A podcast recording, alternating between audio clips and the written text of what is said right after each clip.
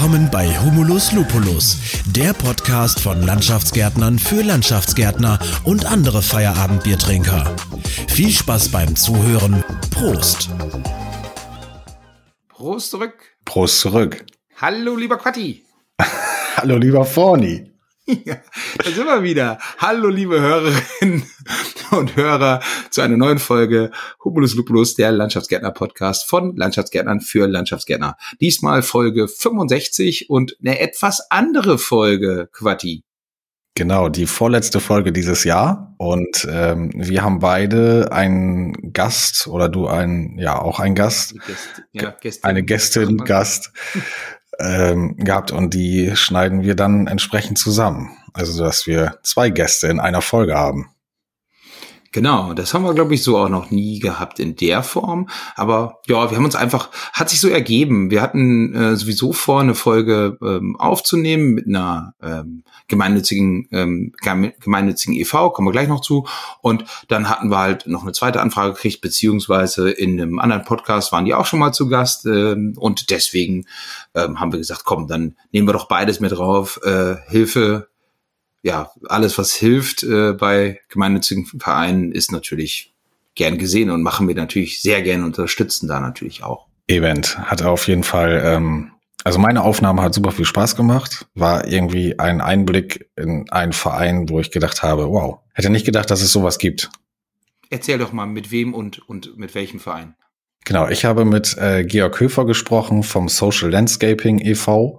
Ähm, aus Eckstedt, die, das ist unten am Chiemsee. Und ähm, Georg mit seinem Team, die ja, wickeln Projekte ab, überwiegend im Ausland, ähm, also Drittländer, wo, wo man ähm, also so Kinderheime, Kinderhospiz etc um dort Außenanlagen herzustellen, die zu planen, Spenden dafür einzutreiben ähm, und fährt dann runter mit einem Team und setzt das ganze Projekt dann auch um. Okay, hui, die verbauen quasi also wirklich ihr eigenes Geld sozusagen selber. Richtig, und das alles ehrenamtlich, ähm, ja, versuchen dann über die Spenden, äh, klar, Unterkunft etc. zu finanzieren. Baumaterialien vor Ort, haben dann natürlich auch vor Ort dann noch Helfer dabei, aber die bringen erstmal das Know-how von, ja, von hier aus mit, ne? Mhm. Okay. Und ähm, war irgendwas, wo du sagst von wegen so, äh, wow, äh, das war jetzt besonders interessant. Und ich meine, du hast ja schon gesagt, kanntest du so nicht ähm, irgendwie, wo du gesagt hast von wegen, ähm, ja, war war jetzt ähm, dir ähm, ja besonders ins Auge gestochen sozusagen. Ja, also das so eine Reise darunter dauert in etwa vier Wochen. Ähm, und die versuchen natürlich so deutschlandweit Landschaftsgärtner zu akquirieren, die dieses Projekt mit unterstützen, also ihre Zeit einbringen. Und Verpflegung, Unterkunft etc. wird dann halt gestellt über den Verein. Aber jeder, der da irgendwie Bock zu hat, einen fachlichen Background hat aus dem Landschaftsbau, ähm, ist in deren Verein herzlich willkommen und dieses Projekt mit zu unterstützen. Also wir werden es äh, hier die nächsten Wochen auch nochmal kundtun im Betrieb, wer da Bock zu hat. Aber die fahren halt auch immer in der Schlechtwetterphase, wo unser Unternehmen halt Winterdienst macht. Ne? Die fahren jetzt im Februar nochmal für vier Wochen. Ähm, jetzt habe ich den Namen vergessen, nach Somalia meine ich. Mhm. Ähm, und äh, wollen da auch so ein Projekt realisieren. Also auf jeden Fall interessant. Da ist dir gerade was passiert, was mir ja quasi fast nach jedem Podcast so äh, passiert. Oder haben wir da schon mal drüber gesprochen? Das ist ja einfach unglaublich, wenn wenn der Podcast, wenn die Podcastaufnahme zu Ende ist, kann man sich super schlecht an, an, an Sachen erinnern, was genau besprochen worden ist. Oder ich zumindest. Ich weiß nicht, wie du das hast, aber mir ist das katastrophal. Ja, du bist ja schon einen Tacken älter als ich, ne? Aber oh. es geht mir ähnlich. Also mit diesem Kurzzeitgedächtnis, wow, wow, wow. Ja, ja, ja genau. Aber bei mir ist es tatsächlich ja auch gerade erst her, dass ich aufgezeichnet habe. Wir wechseln mal eben kurz ähm, äh, den, den, den Anbieter, hätte ich was gesagt, nein, den, den EV. Also ich habe mit Heike Rath gesprochen von Lichtal Uganda e.V., äh, die kommen aus Münster. Und ja, ich habe auch ein geniales Gespräch hinter mir gerade geführt, äh, wo ich einfach nur äh, Wahnsinn, was da für Zahlen auf den Tisch kommen, was da ähm, ja, wie viel Hilfe da da ankommt und mit welchem mit welchem Wert zum Beispiel auch, ich weiß nicht mehr genau, wie der Wert heißt, aber drei Prozent äh, der, der, der Spendengelder versack, versacken bei denen nur in der Verwaltung, wo ich sage so, boah, das ist ja gefühlt, äh, haben da ja ganz viele ähm, ja, ehrenamtliche beziehungsweise ähm, ähm, Entwicklungshilfe da einen schlechteren Wert und von daher finde ich es auch schon mal super cool. Genau. Ähm, und was unterstützen die oder was haben die für eine Kernaufgabe, die sie verfolgen? Genau. Die haben in Uganda quasi betreiben die ein Krankenhaus, wo die äh, im ja, 14.000 Patienten bea äh, äh, bearbeiten, sag ich schon. müssen wir rausschneiden, müssen wir rausschneiden. Nein, die wird nichts geschnitten. Da, dabei in Uganda werden die Patienten bearbeitet. Nein, natürlich nicht. Also die werden ähm, dann auch versorgt, die Patienten. Und ja, genau, ganz viele in ein Kinderhaus und, und äh, unglaublich viele Sachen werdet ihr gleich eh alles alles noch hören und Markus du musst dann auch äh, hören also ist schon ist schon viel größer, als ich so dachte und als ich vielleicht auch äh, so auf der Homepage gesehen habe und so. Ähm, ja, war schon eine Hausnummer. Klingt interessant, ich höre es mir definitiv an. Ich, ich auch, dein sowieso, weil ich eh noch schneiden muss, von daher. Da ja. ist nichts zu schneiden, da ist gar nichts zu schneiden an meiner Aufnahme. Bei mir auch nicht. Mir das ging nicht. echt, also mit Georg muss ich tatsächlich sagen, äh, Hut ab, hundertprozentig. Ja, bei Heike bei mir genau dasselbe, war einfach genial und ich war immer ehrfürchtig, ehrfürchtig, konnte gar nicht so viel reden wie sonst. Seltsam. Ja, komisch. Ne? Da muss ich mal von Heike eine Scheibe abschneiden, wa? Ja, genau. Ja. So, wir starten, wir, wir, wir schneiden gleich zusammen und äh, gleich direkt im Anschluss ähm, einfach dranbleiben. Wir sagen jetzt auch gar nicht großartig Tschüss, wir sagen nur vielen lieben Dank grundsätzlich und äh, würden uns natürlich freuen, wenn ihr die Projekte unterstützt. Ähm, ja, und von daher, Markus, du hast das letzte Wort. Christoph, erstmal vielen Dank für das Intro in unsere ähm, beiden Aufnahmen, die jetzt folgen. Und ich würde sagen, in den Show Notes ähm, ja, setzen wir beide nochmal eben die oder setzen wir beide Links rein zu den Internetseiten von den beiden Vereinen.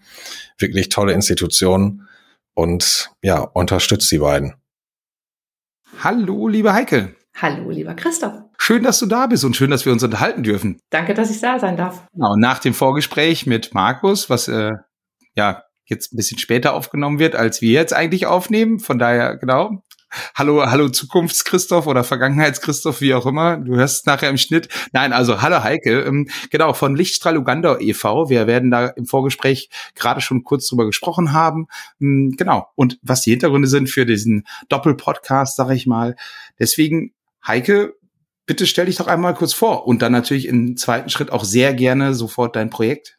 Ja, mein Name ist Heike Rath, ich bin 53 Jahre alt.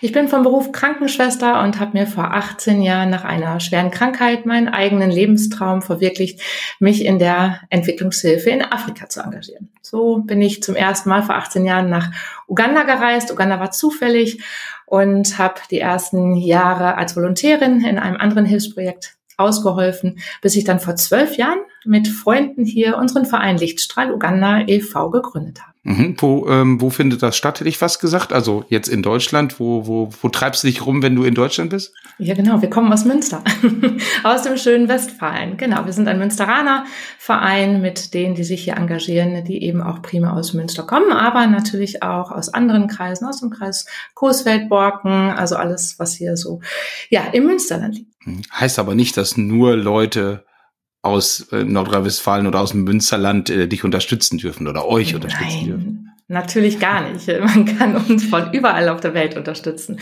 Aber wenn wir natürlich hier zum Beispiel auch Events machen, ähm, wie unseren Weihnachtsbazar oder ähm, Vorträge halten, dann kommen natürlich oft die Leute, die hier aus diesem Umfeld eben auch ähm, ja, aktiv sein können. Ja, sehr schön.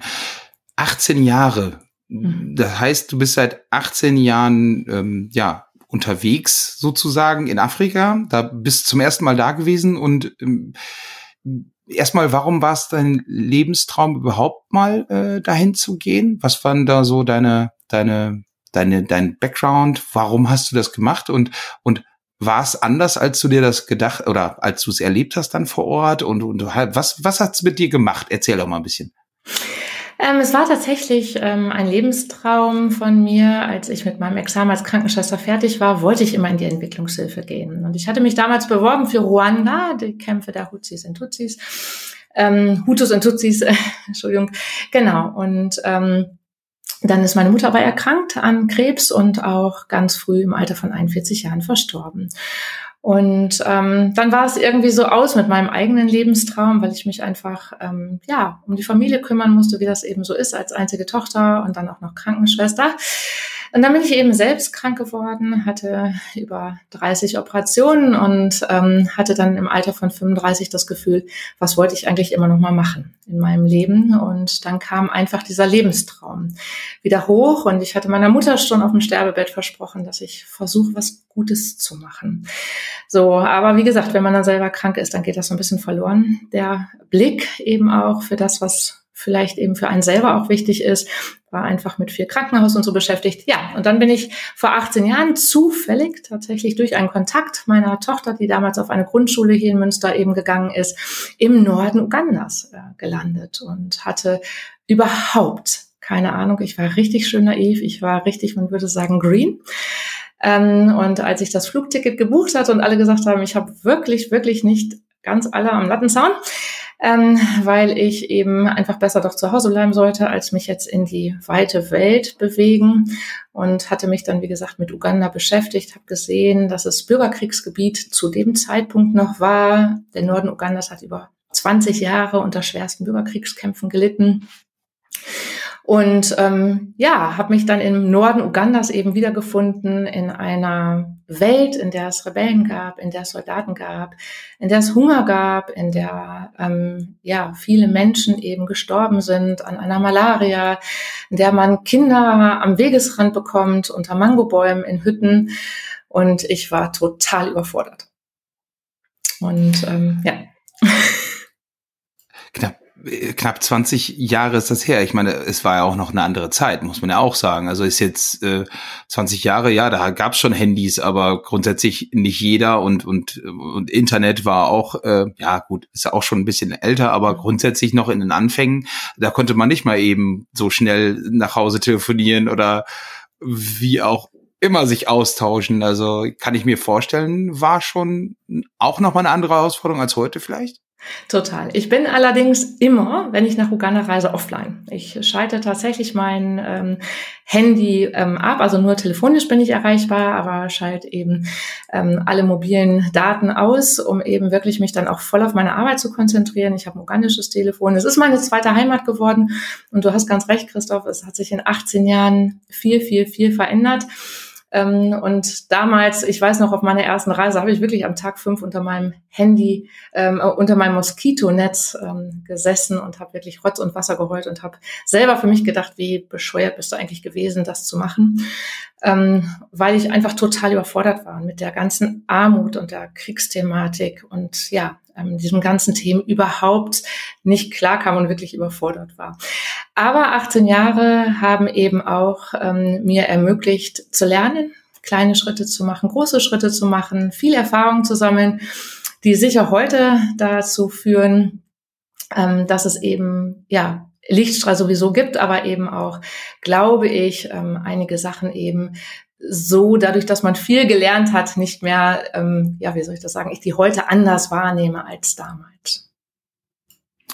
Jetzt muss ich tatsächlich, weil ich habe es mir notiert, weil es ich, es interessiert mich einfach, du sprachst von 30 Operationen. Mhm. Magst du, wir haben im Vorgespräch jetzt nicht darüber gesprochen, so mhm. die Hintergründe oder wie auch immer, magst du darüber sprechen oder äh, an der Stelle lieber nicht?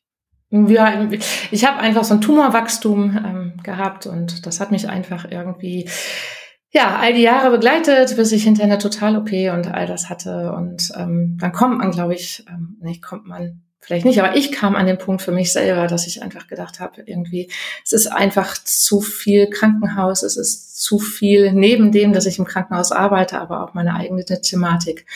Und ähm, ja, habe mich dann einfach ähm, so auf in die Welt gemacht und ich glaube auch, dass es mich an vielen Stellen hat etwas gesunden lassen, weil ich vielleicht einfach auch nochmal so meinen Fokus anders ausgerichtet habe.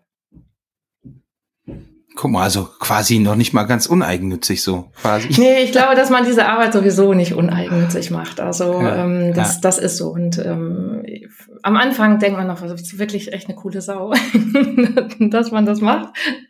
So, und man denkt irgendwie, ja, klasse, und die ganzen Erlebnisse und also ne, neben der ganzen Dramatik, aber irgendwie denkt man, boah, ich bin nach Afrika geflogen und boah, ich habe mich da engagiert und ich habe da was aber nach 18 Jahren ist es eben auch, es ist tatsächlich an, an vielen Stellen, ähm, ja, einfach, also nicht an vielen Stellen, es ist zweite Heimat geworden, es ist ähm, ein, ein Leben auf der anderen Seite der Welt geworden und es ist eben auch viel harte Arbeit.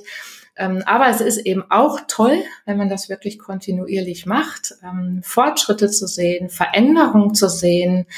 Ähm, und ich glaube schon, dass äh, Kontinuität da eben dann auch ein, ein gewisser Garant dafür ist, auch, dass sich wirklich Dinge verändern können. Jetzt ähm, sagst du schon zweite Heimat. Äh, mhm. Wie oft warst du denn jetzt schon ähm, in Uganda? Wie oft ähm, äh, oder wie viel Zeit verbringst du da? Wie sieht, ähm, ich meine, du musst ja auch dein, du hast ja auch noch einen regulären Job. Wie kriegst du das verbunden? Ähm, okay, das ist letztendlich so, dass ich ähm, immer gesagt habe, als ich angefangen habe, ähm, bin ich zweimal im Jahr zwei Wochen geflogen und ähm, habe meinen Urlaub genommen und ähm, wie gesagt, ähm, genau, zweimal im Jahr zwei Wochen. So die ersten drei bis vier Jahre. Dann, ähm, ja, bin also letztendlich wurde dann Lichtstrahl irgendwann so langsam gegründet und dann wurde es immer mehr und immer mehr. Und ich habe immer mehr hier auch gearbeitet. Und ähm, ich habe dann immer irgendwann gesagt, ähm, ich bin mit 35 gestartet. Wenn ich 50 bin, dann gucken wir noch mal. Wenn es Lichtstrahl da noch gibt, dann gucken wir einfach mal, ähm, wie sich Dinge vielleicht auch verändern und was sonst vielleicht noch irgendwie so möglich ist.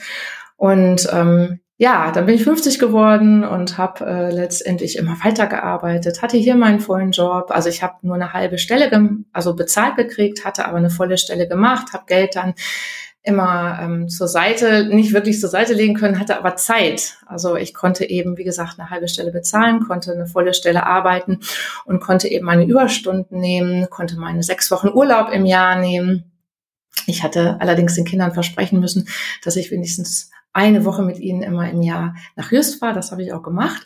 Und als ich dann aber irgendwann, ähm, als wir alle auf Just waren und ähm, ich abends dann immer noch gearbeitet hatte an meinem Laptop und dann haben dann doch die Kinder irgendwie über die Schulter geklopft und äh, so gesagt, Mama, sag mal, wo, wo soll deine Reise hingehen? Wie viel, wie lange willst du arbeiten? So, also, ne, wie, wie viele Stunden am Tag willst du noch arbeiten? So, du arbeitest samstags, sonntags, du, deine Nächte stehen aus vier, fünf Stunden. Ich habe das selber gar nicht gemerkt und ähm, ich habe mich auch überhaupt nicht überfordert gefühlt oder so. Fand das super so.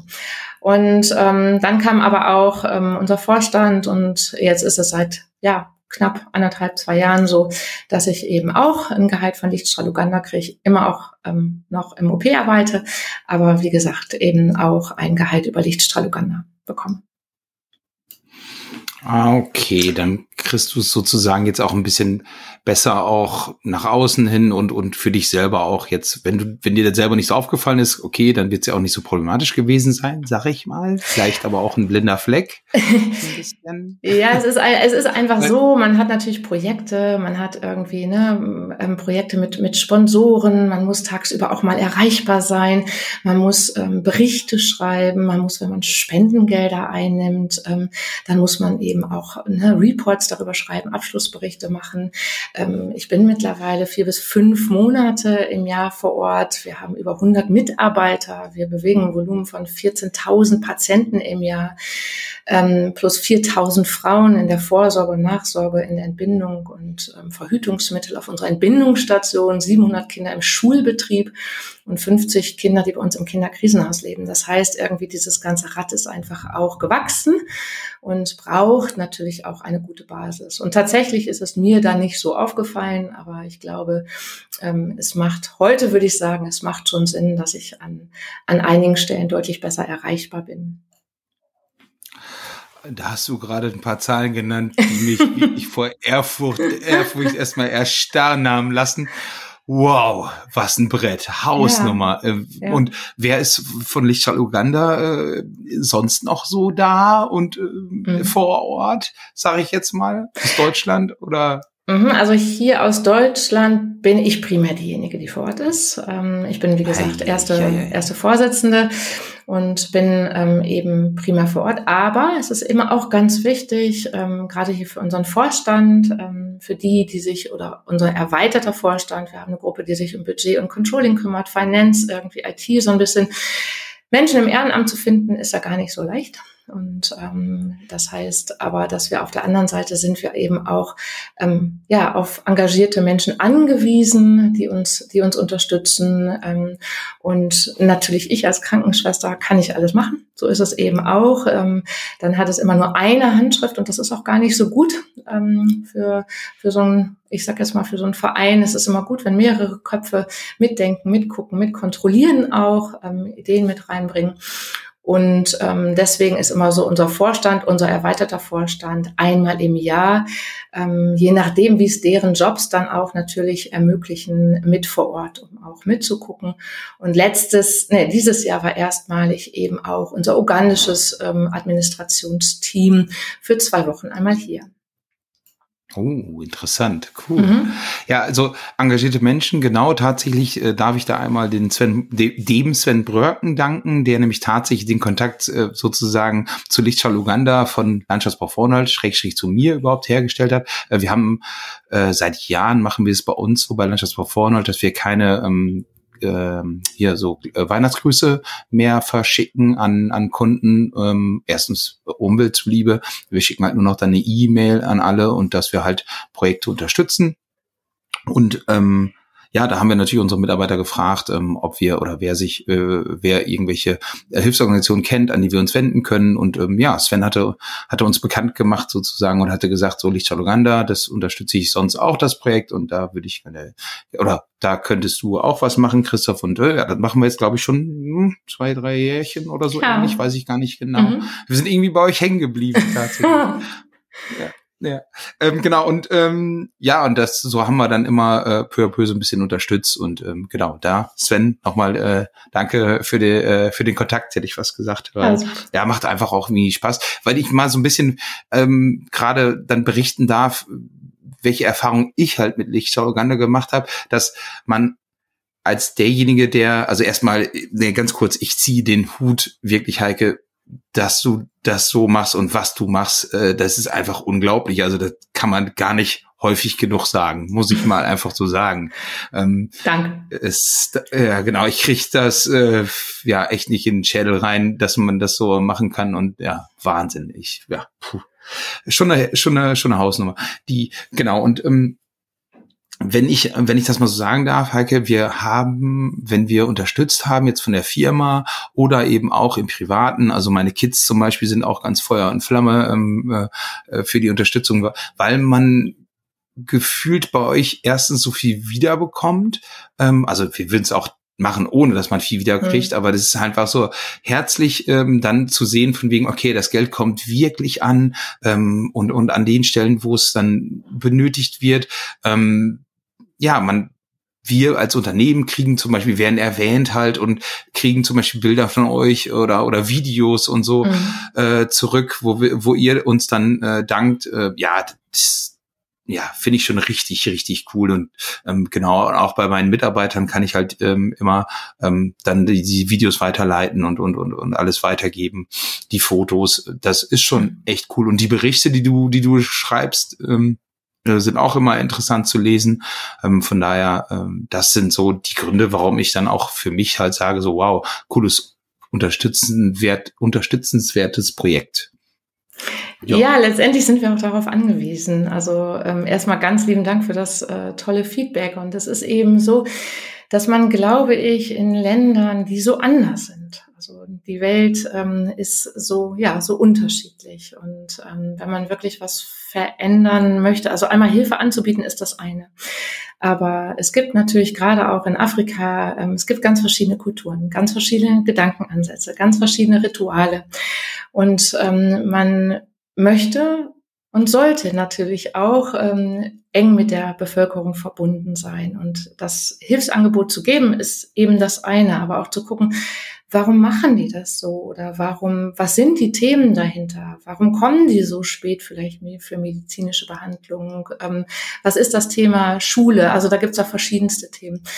Ähm, und da haben wir eben über all die Jahre eben auch gemerkt, äh, wie wichtig die Kontinuität ist. Kontinuität in der Hilfe ist aber eben auch nur möglich, wenn man auf der anderen Seite eben hier, also wir finanzieren uns zu 95 Prozent aus Spenden. Das heißt also vielleicht fünf Prozent, die wir selbst vor Ort generieren können durch unsere Re-Income-Projekte, vielleicht durch kleine Beiträge, die an Schulgebühren bezahlt werden oder an Behandlungen bezahlt werden können. Aber wie gesagt, 95 Prozent kommt von hier. Und das bedeutet eben auch, dass es wichtig ist, auch Kontinuität in, im Sponsoring zu haben. Und wir als Lichtstrahl finden es einfach unglaublich wichtig, dass es auch eine Verbindung zu den Sponsoren gibt. Das kann man nicht zu jedem machen, das möchte auch gar nicht jeder. Aber auf der anderen Seite ist es, glaube ich, doch für viele Menschen wichtig zu gucken, wo kommt denn meine Hilfe wirklich hin? Und wem kommt sie denn zugute? Und was machen die denn wirklich damit? Und ähm, es ist eben aber auch wichtig für die ugandischen Patienten, für die Kinder, für die Mitarbeiter zu sehen, das Geld kommt nicht einfach nur aufs Konto, sondern da stehen Menschen dahinter. Da stehen Aktionen dahinter, da sind Kinder hier, die auf irgendwelchen Weihnachtsmärkten sind. Im Sommer werden irgendwelche Feste gefeiert, 50. Geburtstage, Hochzeiten. Ein kleiner Betrag geht an uns Firmen, wo Mitarbeiter eben ähm, verzichten auf ähm, Weihnachts, ähm, ja, kleine Weihnachtsgeschenke oder Kunden und das Geld eben an uns gespendet wird. Und das ist wirklich wichtig auch ähm, für unsere ugandische Seite zu sehen, wer das ist und Danke zu sagen auch dafür. Das ist wirklich eine Sache nicht, die ich nicht vorher gewusst habe, dass man Danke sagt. Das hat mir mein Vater und meine Eltern schon beigebracht. Aber ähm, in Uganda ist das so, man bedankt sich. Und das ist dann toll, wenn, wenn euer ähm, ja, Landschaftsbau also vorne heute eben auch einen Namen kriegt. Der Name ist ein Begriff schon bei uns. Und das ist einfach auch total schön. Dankeschön, Dankeschön. Da, da sage ich auch mal Dankeschön zurück. Eine Sache, die mir äh, eingefallen ist, beziehungsweise die mir beim Helfen auch immer wieder wichtig war, auch äh, wenn ich privat halt mal gespendet habe, ähm, ich, ich kenne mich damit nicht genug aus oder weiß es nicht mehr, habe schon wieder vergessen. Es gibt doch auch diesen, diesen Prozentsatz an, wie viel Prozent der Hilfe oder von einem Euro kommt, kommt tatsächlich an oder wird, wird mhm. kann ausgegeben und ver, verschwindet nicht in der Verwaltung. Ähm, mhm. Wie ähm, kennst du euren Wert? Ist der, ist der äh, mhm. normal? Also spricht man darüber oder, oder ist das, äh, hat man den nicht auf dem Schirm? Ähm, doch, ich ähm, habe ihn schon auf dem Schirm, weil das immer was ist, was jeden interessiert. Ne? So, es gibt ähm, natürlich okay, viele große Hilfsorganisationen. Nee, das, das ist, also es gibt eben viele große Hilfsorganisationen, die haben es auch auf ihren Homepages teilweise stehen. Also da geht es um 25 Prozent, 20, 25, teilweise 30 Prozent ähm, für Verwaltung. Die Frage ist auch immer, was ist Verwaltung? Ne? Also Verwaltung, was zählt dazu? Ne? Ähm, ähm, alle, sag ich mal, Gehälter der Menschen, die eben auch von hier vor Ort arbeiten. Also viele große Hilfsorganisationen ähm, haben ja von hier auch Arbeitskräfte, die in diese Länder gehen und dann häufig eben in eher etwas gehobeneren, ich sage jetzt mal in Führungspositionen eben auch arbeiten. Also was ist eben letztendlich auch Verwaltung? Wir haben drei Prozent, das haben wir mal ausgerechnet, weil wir wirklich versuchen, ähm, dass der Euro ankommt. Wir haben glücklicherweise im Vorstand, der eine macht die Flyer, der nächste macht die Reiseberichte. Ähm, wenn wir die Reiseberichte verschicken, das Porto, das wird nicht äh, von Spendengeldern genommen.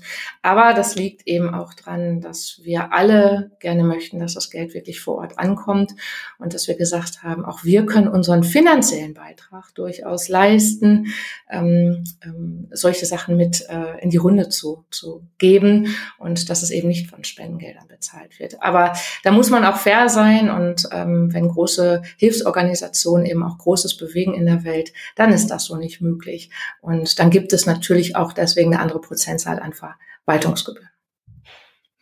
Ja, aber grundsätzlich finde ich persönlich, ich weiß nicht, wo andere liegen. Du hast gerade 25 Prozent in den Raum geworfen, keine mhm. Ahnung, wer das ist oder wie auch immer. Ich glaube, mhm. wollen wir jetzt auch gar nicht äh, weiter, weiter ausholen hier, aber drei Prozent hört sich nach verdammt wenig an, muss ich so sagen, ohne da einen, einen Kompass zu haben oder einen Vergleich, einen Benchmark zu haben. Aber grundsätzlich ähm, finde ich das natürlich schon sehr cool. Und ich für mich persönlich würde schon an diese Zahl ausreichen, um zu, um zu sagen, yo, äh, da versickert nicht viel Geld an den falschen, ja, an den falschen Stellen ist ja auch relativ. Mhm. Ne? Ich glaube, muss man ja auch sagen, dass äh, jeder Euro, der da ankommt oder jeder Centbetrag, der ankommt, ist mit Sicherheit ja auch gut.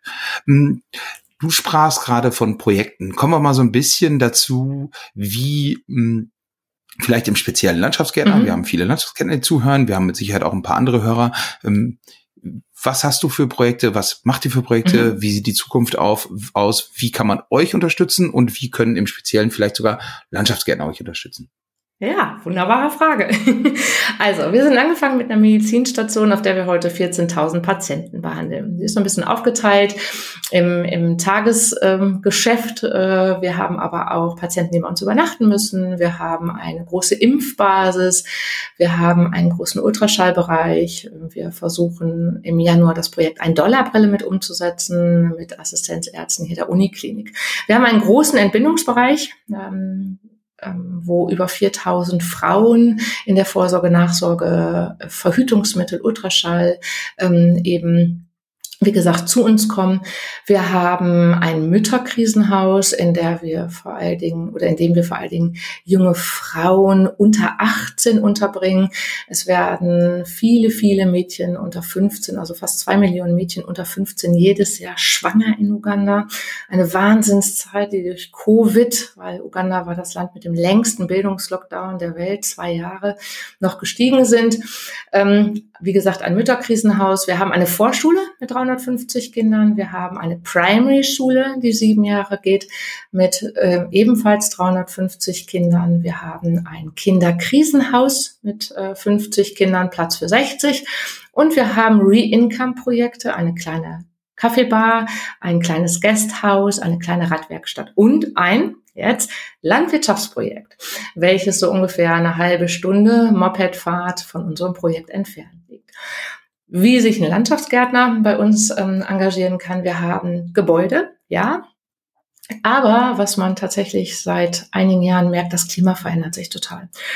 Und ähm, entweder ist es ganz, ganz trocken oder es regnet es unglaublich viel. Die Wassermengen, die in kurzer Zeit ähm, vom Himmel fallen, sind Wahnsinn. Und der, der, die Kraft des Regens ist auch so heftig geworden. Das heißt, wir brauchen eine ganz andere Infrastruktur, andere Wege, andere Pflanzen auch, ähm, ja, andere Anpflanzungen eben auch so, um das so zu sagen. Jetzt zum Beispiel in unserem neuen Kinderdorf, was wir ähm, gebaut haben, was fast fertig ist, haben wir eben auch natürlich noch viel Land um die Häuser drumherum, wo wir uns gut vorstellen können, wenn jemand Lust hat, uns zu besuchen, zu kommen, Ideen zu geben, was kann da angepflanzt werden, wie kann man das machen, wie können Drainagesysteme ähm, umgesetzt werden, ähm, ja, in einem Land, was eben dann doch so anders ist, auch eben von der Bodenbeschaffenheit und von, von dem Klima und von den Pflanzen als, als hier. Okay, das bedeutet, grundsätzlich, also für jedermann, sage ich jetzt mal, wobei Landschaftsgärtner natürlich gerne auch, aber grundsätzlich Spenden, klassische Spenden, die helfen in jedem Fall weiter und sind Grundvoraussetzung dafür, dass ihr so unfassbare Zahlen, 14.000 Patienten, wo ich einfach denke, so alter Schwede, heftig. Ey. ähm, ich habe genau, das heißt also. Ja, es sind natürlich die Finan klar, es sind natürlich die finanziellen Spenden, die finanziellen Spenden, ja. die all das überhaupt entstehen haben lassen. Also so ist es eben auch. Ne? Ähm, genau, das ist das eine. Wir haben ähm, einige Sponsoren, wir haben 180 Kinder, wo wir hier zum Beispiel in Deutschland Deswegen danke an Sven Brocken und Familie, die eben auch zwei unserer Kinder aus unserem Kinderkrisenhaus unterstützen. Ähm, das heißt, wir haben hier Sponsoren, die Kinder unterstützen. Also wir bieten nicht die Patenschaft so ganz klassisch auf der Homepage an, hat aber jemand Interesse an einer Patenschaft, das heißt ein Kind in der Schule zu unterstützen zum Beispiel, ähm, darf er sich gerne bei uns melden und ähm, dann geht das erst über so einen persönlichen Kontakt, also dass man einmal mal miteinander spricht, ne? So, aber man, ich sag jetzt mal, findet nicht Kinder bei uns auf der Homepage und man sagt, okay, ich würde ganz gern dieses Kind unterstützen oder dieses. Und dann ist es natürlich eben so, dass wir uns immer wieder freuen, wenn, wenn Experten kommen. Also Menschen, die sich in Bereichen, in bestimmten Bereichen, damit meine ich nicht unbedingt Volunteers, aber Menschen wie zum Beispiel letztes Jahr war eine Zahnärztin da oder wenn eben ne, Landschaftsgärtner kommen würden oder ähm, jetzt kommen zwei Augenärzte, also Experten, die ein bestimmtes, einen bestimmten Bereich bei uns eben für eine Woche, für zwei Wochen, ähm, ja, uns mit ihrem Expertenwissen einfach unterstützen. Okay, und das könnten zum Beispiel auch Landschaftsgärtner sein. Ja, haben wir jetzt ja, ja gehört. Sehr schön. Also, genau, das äh, könnte vielleicht, vielleicht kann da was Vielleicht kann entstehen. da was entstehen. Genau. Wir haben auch tatsächlich ja äh, die die zweite Hälfte des Podcasts äh, äh, führt ja Social äh, Landscaping e.V. Äh, mit mit Markus zusammen und mal gucken. Also wir werden ja einen Kontakt herstellen, mal gucken, was man da wie machen kann. Wäre natürlich schön, wenn da ja eine Zusammenarbeit sogar noch entstehen könnte. Aber äh, ja, muss man schauen. Eine Sache und zwar habe ich dieses mit diesem One Dollar ähm, Habe ich nicht genau verstanden akustisch. Was ist das für ein Projekt oder was ist das für eine Maßnahme? Ähm, das ist das Projekt ähm, Ein Dollar Brille. Ähm, das ist ein, ein, ein Dollar, Projekt, ach, ja, ein Dollar Brille. Ein Dollar Brille, ah. sorry, genau. Ähm, ich habe hab das, genau, ein Dollar Brille. Ähm, das ist eben auch ein, ein Projekt hier aus Deutschland und ähm, wir würden das ganz gerne ähm, umsetzen. Das ist eben eine Brille, die vor vielen, vielen Jahren ein Brillengestell, was entwickelt worden ist, was ein Dollar gekostet hat. Das passt heute nicht mehr. Heute sind es auch fast drei bis vier Dollar. Aber ähm, wir würden das ganz gerne in unserem Projekt umsetzen, um eben auch vielen Menschen, deren Sehkraft, auch durchaus Kindern, aber eben auch älteren Menschen, deren ähm, Sehkraft ähm, ja nicht so ausreichend ist, eben diese Möglichkeit ähm, dann der Sehhilfe geben. Mhm. Muss aber umgesetzt werden, entweder durch einen Optiker oder durch einen Augenarzt. Und deswegen ähm, kooperieren wir mit der Uniklinik Münster. Da kommen hoffentlich zwei Augenärzte jetzt im Januar. Hm.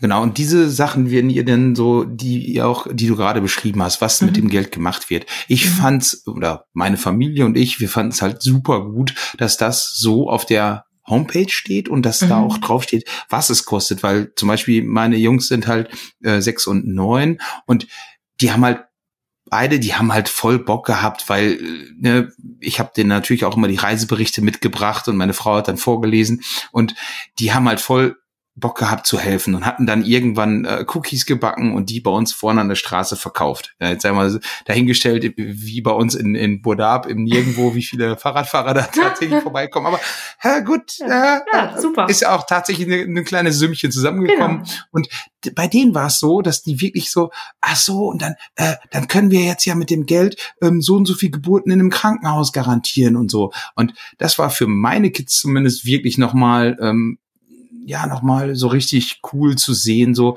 dass deren kleine Beträge und und und wie auch mal wirklich schon viel helfen können. Das war ja, es ist einfach so, es ist tatsächlich jeder Euro zählt. Das ist einfach so. Also wenn man überlegt, dass ich würde sagen, 80 Prozent der Menschen, die bei uns in der Community im Norden Ugandas da um Gulu leben, haben keine 50 Cent am Tag zur Verfügung. Und das sind Frauen, die müssen ihre sechs, sieben, acht Kinder davon ernähren. Geschweige denn medizinische ähm, ähm, Versorgung. Für alles muss ja bezahlt werden. Es gibt keine Versichertenkarte. Also das heißt, irgendwie, wenn man krank ist, muss man Geld haben. Wenn man in die Schule gehen will, muss man Geld haben für Schulgebühren. Unabhängig eben, klar, wenn man essen will, muss man eben auch Geld haben. Oder es muss auf dem Feld gewachsen sein, welches einem gehört und was man dann ernten kann. Und ähm, es ist eben so, dass man sich dann ja schon vorstellen kann, ein Euro ne, würde dann heißen, ein Zweitageseinkommen einer dieser Frauen, ähm, die sechs Kinder davon irgendwie auch ernähren müssen. Und dann kann man das so ein bisschen weiterrechnen. Und ähm, von daher ist, wie gesagt, eben jeder kleine Betrag auch eine echte Hilfe. Gut, dann würde ich sagen, jetzt mal los, liebe Hörerinnen und Hörer. Wo müssen die jetzt gerade genau jetzt gleich hinklicken oder hingehen oder wie finden die Kontakt zu euch? Also am besten tatsächlich über unsere Homepage Lichtstrahl Uganda, ähm, ja, .de, www.lichtstrahluganda, lichtstrahl-uganda.de, genau. Und ähm, da finden Sie alles. Da finden Sie unser Spendenkonto. Man kann einfach, ähm, ja, über Überweisung, man kann aber auch PayPal, ähm, über die Spendenplattform Better Place, ähm, wie man mag und gerne nicht vergessen, die Adresse mit anzugeben, weil nur wenn wir eine Adresse haben, dann können wir auch immer im ersten Quartal des Folgejahres eine Spendenquittung ausstellen. Wenn die jemand dazwischen schon braucht, dann äh, kriegt er die natürlich auch dazwischen, aber so ist eigentlich so bisschen unser ähm, ja, routinierter Gang, wenn ich das mal sagen darf. Und wir freuen uns natürlich sehr. Ich fliege am 4. Januar wieder für sechs Wochen und ähm, ja, würden uns natürlich sehr freuen, wenn ein bisschen was an Spendengeldern zusammenkommen würde. Keine Frage. Heike, vielen lieben Dank, dass du dich so toll einsetzt ähm, in der Entwicklungshilfe. Das ist wirklich unglaublich, was ihr da macht und schafft. Ähm, genau. Und vielen lieben Dank für das Gespräch. Ähm, ich würde sagen, ähm, wir hören uns auf jeden Fall hoffentlich wieder. Gute Reise im neuen Jahr. Danke. Und ähm, ja, auf dass alles äh, so gut weitergeht. Ja, danke, lieber Christoph, danke euch, danke allen, die zuhören oder ähm, ja, ähm, vielleicht dann eben auch ein bisschen was spenden, allen eine schöne Weihnachtszeit. Und ähm, ich ähm, ja, habe nochmal so einmal unser Motto, wir möchten nämlich einfach Heimat da überlebenswert machen, wo Heimat ist. Das ist so ein bisschen unser Lichtstrahl Uganda-Motto. Dankeschön. Herzlich willkommen zu einer neuen Folge Humulus Lupulus, der Podcast von Landschaftsgärtner für Landschaftsgärtner. Heute mit einem Gast, Georg Höfer. Georg, magst du dich kurz vorstellen? Sehr gerne. Auch von mir herzlich willkommen. Vielen Dank für die Einladung. Ich habe einen Garten- und Landschaftsbaubetrieb am Chiemsee, äh, ganz im Südosten Deutschlands. Und vor einigen Jahren ähm, haben wir oder habe ich mir überlegt, wie wir dann ein bisschen mehr als nur Gärten bei uns in der Region bauen könnten und was wir mit unserem Wissen und Können in der Welt noch bewirken können. Mit unseren aktuell 16 Mitarbeitern. Und da ist dann das Konzept von Social Landscaping entstanden, über das wir in dieser Folge auch sprechen werden. Genau, habe ich am Anfang nicht so ganz äh, rausgebracht, beziehungsweise gar nicht. Ähm, Social Landscaping e.V. Also ihr seid ein Verein und ihr macht was? Der Verein baut weltweit, ähm, wir nennen es Kraftorte, für Menschen, denen es nicht ganz so gut geht wie uns. Vor allem Kinder und Jugendliche, ähm, den bauen wir Außenanlagen an Organisationen, in denen die leben oder in denen sie zusammenkommen. Und da geht es vor allem um eine Persönlichkeitsentwicklung und, und Vorbereitung auf das echte Leben beziehungsweise, nach, beziehungsweise Nachbereitung von Traumata oder schwierigen Lebensverhältnissen. Auch Orte, an denen die einfach sicher sind, Freude haben können und sich entwickeln können. Okay, das klingt interessant. Und ihr fahrt selbst auch dann in, also in alle Länder, wo man euch braucht, um diese Außenanlagen zu gestalten? Ganz genau. Also wir organisieren das. Wir organisieren auch die Finanzierung in der Regel, äh, planen und finden dann heraus, was die Organisation vor Ort beziehungsweise deren Schützlinge äh, für Bedürfnisse haben und wie wir die mit unserem Fachwissen, unserem Engagement ähm, diese Bedürfnisse befriedigen können, beziehungsweise deren Probleme helfen können zu lösen. Okay, das äh, klingt super interessant und auch, ich sag mal, aufregend, andere Länder zu besuchen. Ähm, wie ist diese Idee entstanden? Ja, bei uns in Südbayern gibt's ja noch echte Winter. Gerade schneit's und wird schon weiß. Und da kann es uns passieren, dass wir von mehreren Wochen bis zu zwei, drei Monaten ähm, eben sehr reduziert nur arbeiten können. Und ich fand das damals sehr schade, das war so 2018, ähm, dass ja unser Wissen und Können und unser Engagement da einfach brach liegen. Und habe mir dann überlegt, was wir damit machen können. Ich komme aus meiner Geschichte ähm, schon länger daher, dass ich gerne Menschen helfe, auch in Entwicklungsländern, in sogenannten. Und habe mir dann gedacht, wie lässt sich das dann gut kombinieren, dass das, was wir alles können, ähm, dass davon die Welt auch ähm, profitieren kann. Die Welt außerhalb Deutschlands, würde ich jetzt mal sagen. Und ähm, habe dann einen äh, guten Freund von mir gefragt, der eine entsprechende Organisation in Südafrika schon betreibt, ob sie nicht einen Bedarf hätten. Und der war sofort begeistert. Und das war dann unser erstes Projekt in, in einem Township in Südafrika. Okay. Ich habe auf eurer Homepage gesehen, ihr habt mehrere Gründungsmitglieder. Ähm, also, wie muss ich mir das vorstellen? Ihr habt irgendwo zusammengesessen und alle waren gleich Feuer und Flamme von irgendeinem, der die Idee auf den Tisch gebracht hat? Nee, das war in, in der Tat ein bisschen anders. Also ich war erst Einzelkämpfer und hatte eben mein, meine Firma hier damals, so ungefähr zwölf Mitarbeitern.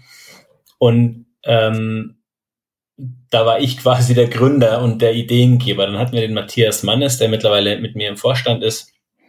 Der war sofort begeistert, der war bei uns Bauleiter. Und äh, noch ein paar andere Mitarbeiter gesagt, wir fahren sofort äh, mit, wenn sowas ist.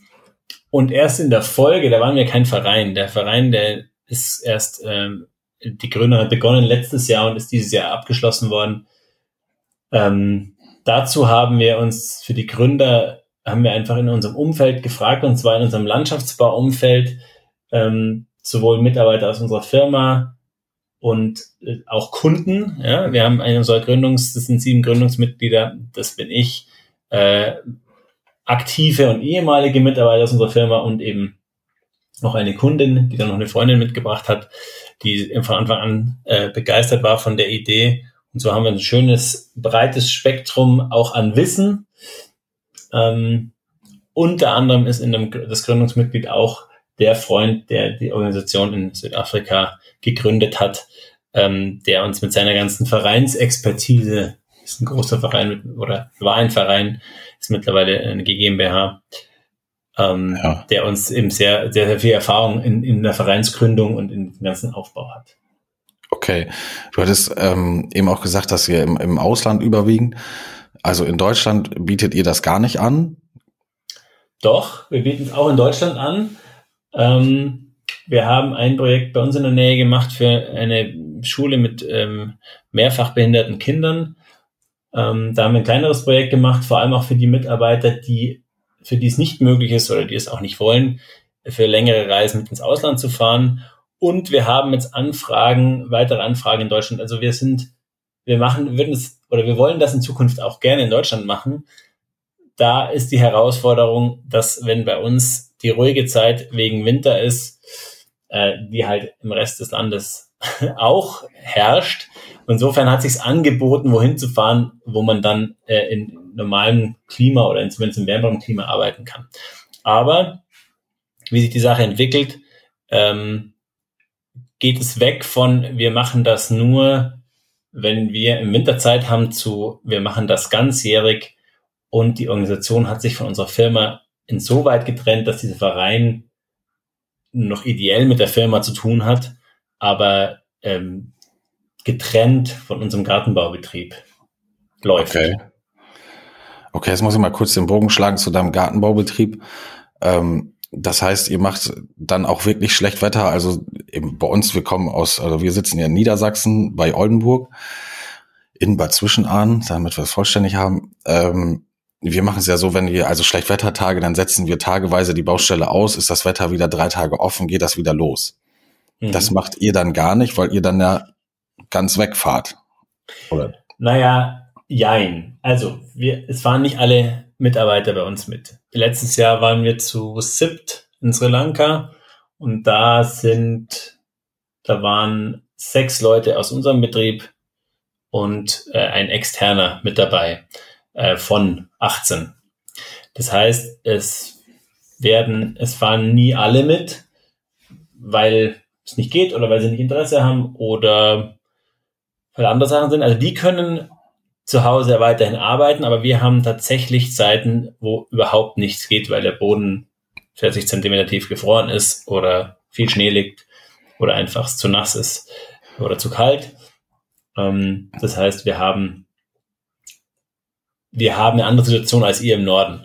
Diese kurz aussetzen, bei uns kann es wirklich sein, dass wir drei, vier, fünf Wochen aussetzen müssen. Das wissen wir natürlich nicht im Vorhinein, ob das mit unserer Planung für unsere Auslandsprojekte zusammenpasst. Aber tendenziell, so war es in der Vergangenheit, haben wir halt das in dieser Periode, sagen wir mal zwischen Weihnachten und Anfang März geplant ähm, und werden es in Zukunft ausweiten, dass wir das auch ganzjährig mit dem Verein betreiben. Okay, und Verein, ähm, du sagtest, da sind auch andere Landschaftsbaubetriebe mit drin, die das Ganze mit unterstützen.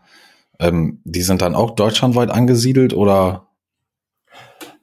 Ähm, das entwickelt sich erst. Letztes Jahr hat sich eben ein Mitarbeiter eines anderen Betriebs bei uns beworben, ob er mitfahren kann. Der ist mittlerweile auch bei uns äh, Bauleiter. Das hat aber damit nichts zu tun. Ähm, das hat er sich schon vorher entschieden, aber wie er mitgefahren ist, war er noch ähm, bei der anderen Firma zumindest in Anstellung beziehungsweise in seinem Resturlaub.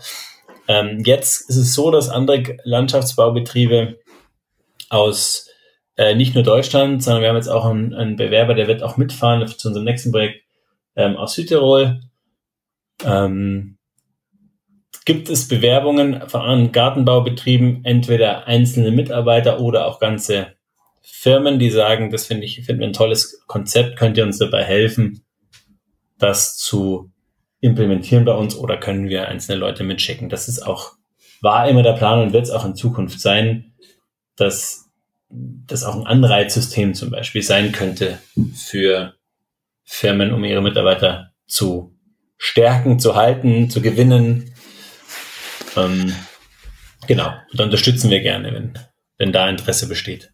Genau, also kann ich mir für mein Team hier auch super gut vorstellen, ähm, dass man einfach da so ein bisschen die Werbetrommel rührt und sagt so, ey, hat jemand Bock, es gibt ein Projekt, äh, schlag mich tot wo.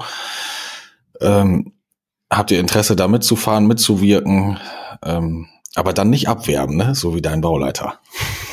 Genau, also das darf ich betonen, den haben wir nicht abgeworben, der hat sich tatsächlich vorher ähm, der hat sich tatsächlich vorher schon bei uns beworben. Natürlich ja. ist diese, dieses Bedenken, verstehe ich, ja, wenn es ein echtes ist. Bei dir war das jetzt sicher eher scherzhaft gemeint. Ja, ähm, auf jeden Fall. Aber ich bin der Meinung, ähm, es ist immer eine sehr, sehr gute Investition, in seine Mitarbeiter so zu investieren. Und wenn dann einer geht, dann darf man sich natürlich die Frage stellen, ähm, habe ich vorher alles richtig gemacht?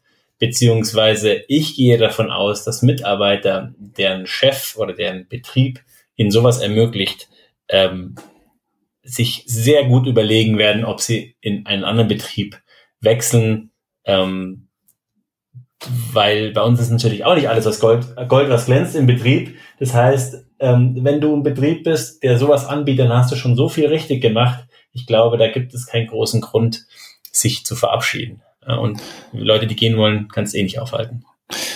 Richtig. Also wir sind auch ähm, also ehrenamtlich sehr stark unterwegs, machen sehr viel hier in der ähm, Region auch.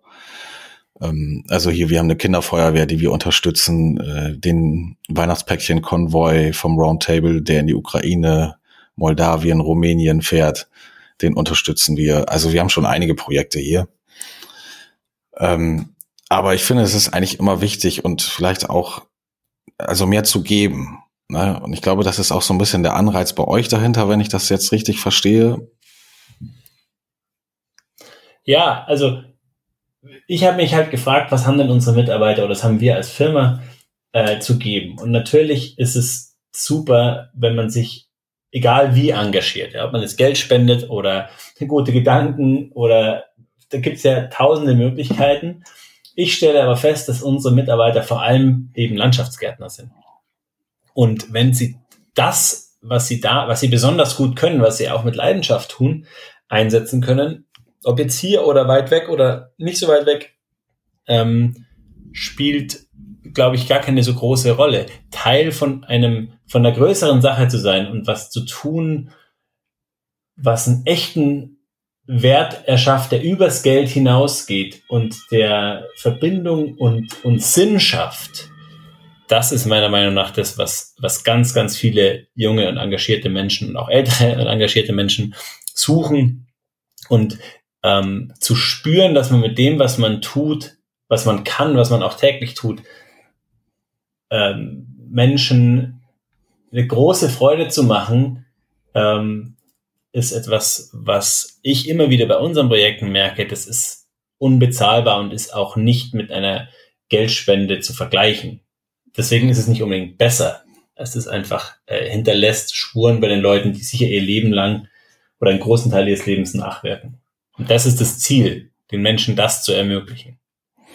Wie muss ich mir das jetzt im Doing vorstellen? Also es gibt beispielsweise eine Organisation in Südafrika, kommen die auf euch zu oder schreibt ihr die an? Ähm, in der Vergangenheit war es so, dass wir uns rausgesucht haben, für wen wir was tun wollen. Das werden wir auch in Zukunft machen. Allerdings kommen jetzt die ersten Organisationen auf uns zu und sagen, wir haben ein Projekt in irgendwo auf dieser Welt und da könnten wir genau das brauchen, was ihr bietet. Und ähm, also das dreht sich gerade um und wir schauen auch natürlich uns immer um, was gibt es für spannende Projekte, die wir gerne unterstützen. Aber die Projektbeschaffung ist, war noch nie wirklich ein Problem, aber wird es immer weniger, weil wir gerade eher schauen müssen, dass wir es dass auf der einen Seite die Finanzierung so läuft, dass wir mehrere Projekte pro Jahr machen können und ähm, dass auch das System dahinter so aufgebaut wird, dass es, dass wir halt bei jedem Projekt ein bisschen weniger Arbeit haben und dadurch mehr tun können. Okay.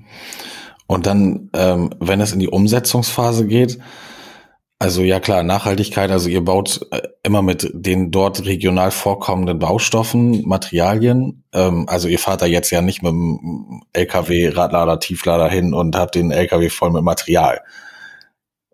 Nee, also wir nehmen natürlich das, was vor Ort ist. Wir äh, nutzen auch Arbeitskräfte oder wir stellen Arbeitskräfte vor Ort an. Also die Idee ist nicht, Leuten Arbeit wegzunehmen, sondern zu der Arbeit, die die Menschen vor Ort leisten können, unsere Expertise hinzuzufügen, idealerweise denen auch ähm, Einsicht in unsere Arbeitswelt zu geben und die daran lernen zu lassen und von denen zu lernen. Also das darf man nicht vergessen. Wir sind natürlich in Deutschland extrem gut ausgebildet und äh, technologisch auch sehr, sehr weit im Vergleich zu vielen anderen Ländern. Allerdings, was uns manchmal aus meiner Sicht fehlt, ist die mit einfachen Mitteln tolle Sachen zu, äh, zu erreichen. Und das können, haben wir jetzt zum Beispiel letztes Jahr in Sri Lanka wieder gesehen, ja, die tauchen mit, der Baumeister taucht mit einer Säge, mit einem Hammer und einer Schaufel auf und damit bauen die auch Hochhäuser. Ja, dann fällt noch ein Meterstab oder irgendwas, was er ein Zollstock heißt bei euch, äh, wo irgendwas abmessen kann und ein paar Nägelchen und das war's. Und wir müssen erstmal uns über Baustelleneinrichtungen Gedanken machen. Das äh, hat er auf seinem Moped dabei. Und einen Detailplan zeichnen. Vorher Ganz genau. Gar nichts. Plan ist da eher mündlich, ja. Und ja. Ähm, es kommt, es kommen tolle Sachen dabei raus. Die Menschen leben alle, sie leben auch gut und das wieder zu lernen ist, ist für viele ein großes Aha-Erlebnis und äh, mit ein bisschen Selbst, ähm, ja, Selbstironie kann man sich auch manche Sachen nochmal in Frage stellen, die wir meinen, für alles brauchen zu müssen, sage ich mal. Ich stelle mir das wirklich interessant vor und ich glaube auch, dass es ähm, die Teamentwicklung an sich, also die, die mitmachen, die vor Ort mit, also dort mit hinfahren, ähm, auch wenn die sich vielleicht gar nicht kennen, das wird sofort, glaube ich, eine eingeschworene Gemeinschaft, oder?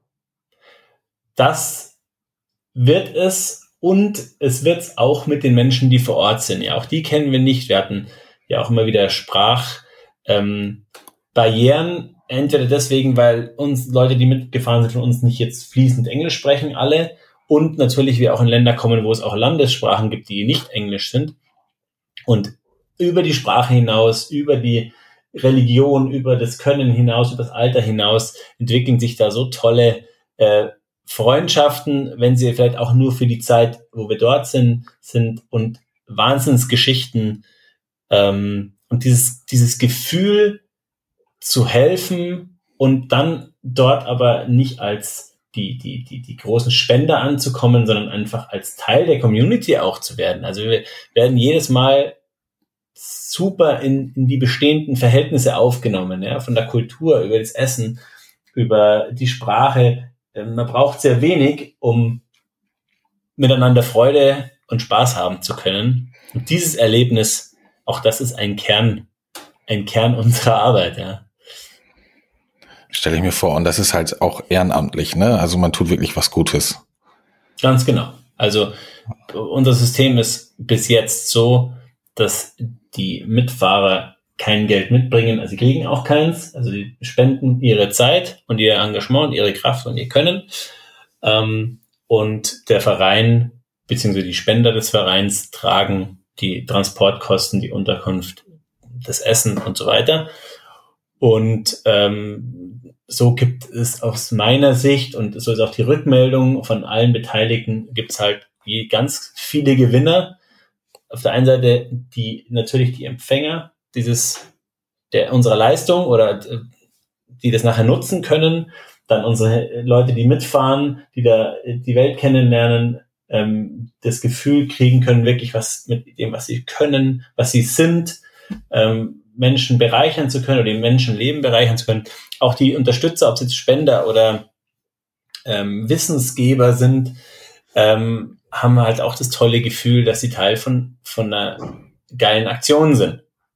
Und insofern, wir haben noch keine Verlierer gefunden. Ähm, und die, die Liste der Gewinner wird immer länger.